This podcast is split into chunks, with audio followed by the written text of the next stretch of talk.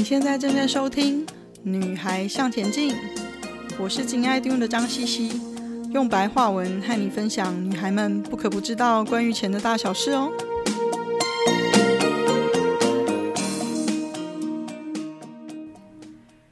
欢迎大家收听《女孩向前进》第二十五集：钱借还是不借，这才是真问题啊！莎士比亚剧中有一句名言哦。To be or not to be, that is the question。让我借用一下钱，借还是不借，这才是真的问题哦。不知道大家有没有借钱给别人，不管是好的还是不好的借钱经验呢？是不是大部分都是不太愉快的经验呢？像我一样。那有人向你借钱，到底借还是不借？这真是个伤脑筋的问题啊。其实我很早就有不愉快的借钱经验。所以想跟大家交流一下，不知道自己是不是对人性太悲观了呢？我从小到大碰过几个来借钱的朋友，不外是救急、缴学费，虽然最终钱都有收回来，可是这些经历呢，却让我有很大的反省跟质疑。最主要，这些来借钱的人虽然都有光冠冕堂皇的理由不得不借，但是最终还钱也还是拖拖拉拉。让我其实对这些所谓当时所谓的朋友呢，有很大的质疑，也从此学会了，未来借钱的人就不一定是朋友，不管是救急还是救穷，还是其他任何的理由，这或许跟我从来没有碰过一字千金主动还钱的经历有关吧。其实呢，不是只是我个人的经历啊，我从身边的家人朋友身上也看到了不少啊。知道借钱这件事情可以让你看到不少人情世故哦。我曾经碰过三个非常要好的朋友，A、B、C 三个人，其中 A 和 B 是生意人，C 是一位银行分行的经理。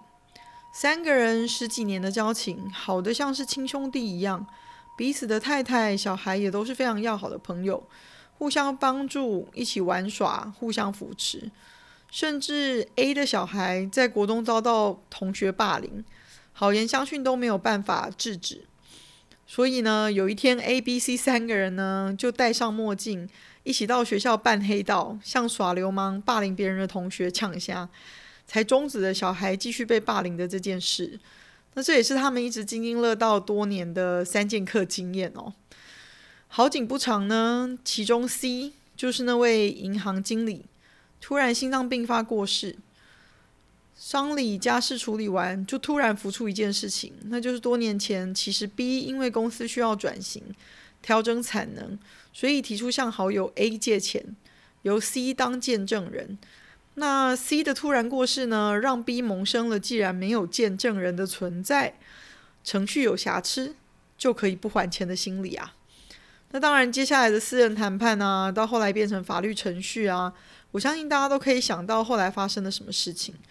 A 或许有拿回一些钱，但是两家的关系当然破裂，不复存在，或甚至势不两立。我相信对 A 跟对 B 这两个人在心理上都有了很大的阴影。就因为不止我自己经历过这些不愉快的借钱经验，还有身边的家人、友人发生过的吓人的借钱经验，这些都是深刻的震撼教育哦。所以我很清楚的让自己对借钱这件事情有一些深刻的厘清跟整理哦，想跟大家分享。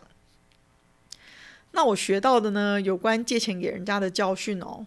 第一个当然就是救急不救穷啦，我相信大家都常常听到这句话哦。那需要紧急借钱的人大概有分两种，一种是平常有正常工作也有稳定收入。但是，只是一时有临时意外的需要，比如说车祸啊、急需开刀啊等等，一时意外周转不过来，而真的不得不来借钱哦。那换句话说呢，就是没有做好财务安全网的人。这种人一旦有意外或者是万一的事情发生了，因为没有未雨绸缪准备的结果，必须要借钱。这是为什么设立财务安全网很重要。那请回去听第八集。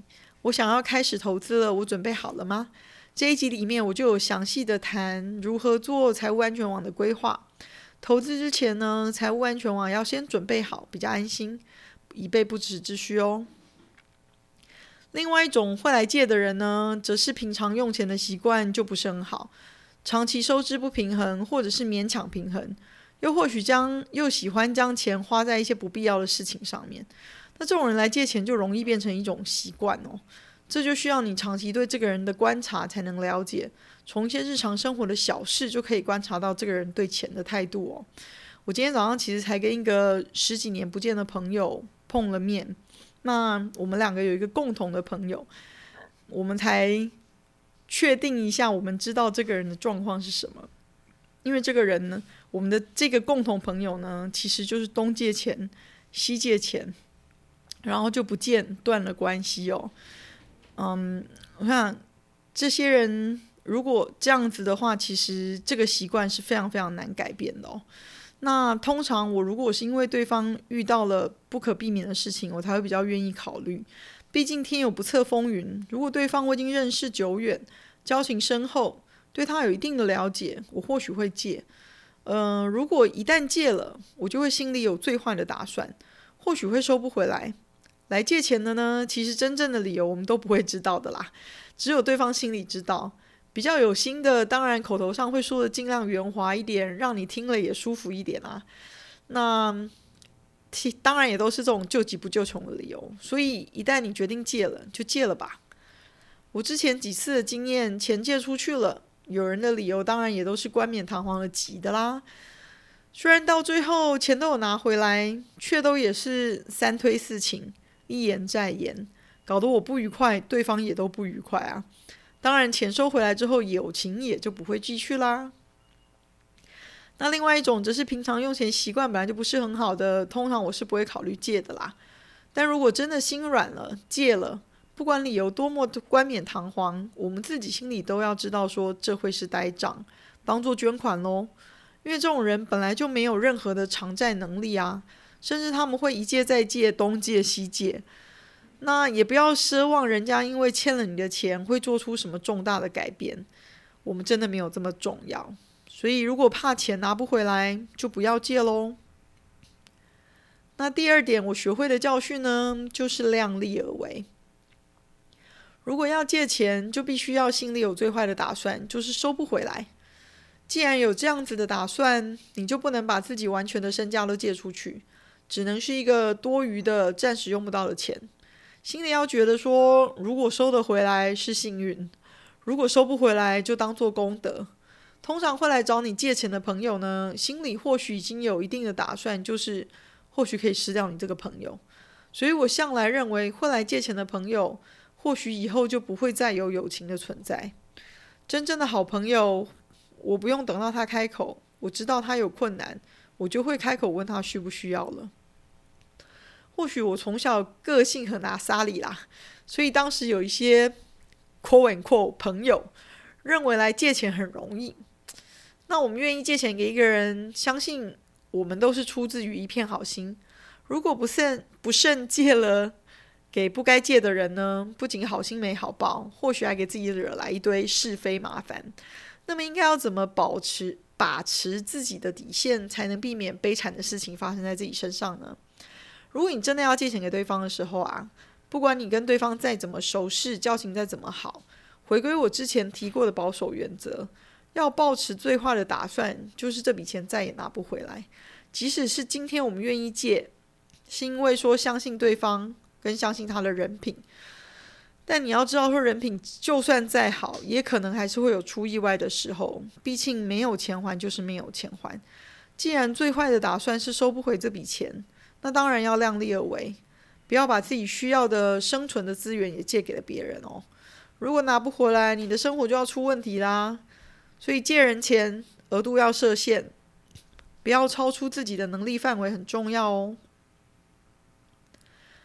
那第三点呢，我学到的就是释人，认识人的释人，释怀就是放下的意思。那借钱是一门学问。尤其是在自己的心情调试上面哦，借给人钱之后呢，你的心情一定会随着起伏的啦。我相信这对自己的识人能力哦是一大检验。如果对方如期还钱，你当然是要欢欣鼓舞，庆幸你没有看错人。当然，如果说对方三推四请、爱还不还的，甚至还用一些很有趣、很有创造力的借口来搪塞我们呢？老实说，我最受不了这种人，因为真的就是把我们当白痴嘛。我们自己心理上多少也会受到伤害，或许是一种“我怎么这么傻”的自我责怪，或者是“你怎么能辜负我一番好心”的难过。世人这个能力哦，是需要训练的。不要太苛责自己，只要汲取经验，不要再犯同样的错，这是人生成长的部分过程啊。那当然可以不借最好，或许就要看对方是不是那种因为没借到会怀恨在心，在外故意搞坏你的形象，跟到处乱说，说你没有同情心，或者是其他随便他想要扣你的帽子等等，让你难堪。那这个部分呢？因为我向来对朋对友情秉持的就是我是怎么样的人，真正的朋友会知道，会相信这些留言的人，可能也不会是我真正可以当朋友的人。我们要学着看开、释怀。你没有必要取悦不必要的人，更没有必要跟猪打架。另外呢，也不要想说我们在别人需要的时候伸出援手，就认为说。借给对的人，可以让彼此的关系更好。有些在关系上比较会算计的人呢，或许有一点这种想法啦。那我向来不是做这种设想的人，因为至少这不是我借钱给人家的初衷嘛。我的初心是在别人急需的时候伸出援手。或许我哪一天也会不好运，也希望有人可以帮我一把。但是我知道有些人会有一些期待，会觉得说，诶，对方欠他一个人情。以后对方如果日后有好事，就应该要先来找你。嗯，我倒是觉得这样子的期待真的太折磨自己了。更何况这样子的期待不太不太切实际啦。一旦你没有期待，你就不会有受伤害的机会嘛。如果哪天人家真的想到你了，就当做捡到的啊，心存感激。没有人是应该要欠你人情的哦。最后，如果想要友谊长长久久，最好不要有金钱的介入，才不会彼此心里都不愉快啊！我始终相信，跟金钱扯上关系的情谊都不会太纯粹，也不会是真的友情啦。君子之交淡如水，才可以长长久久，和大家分享哦。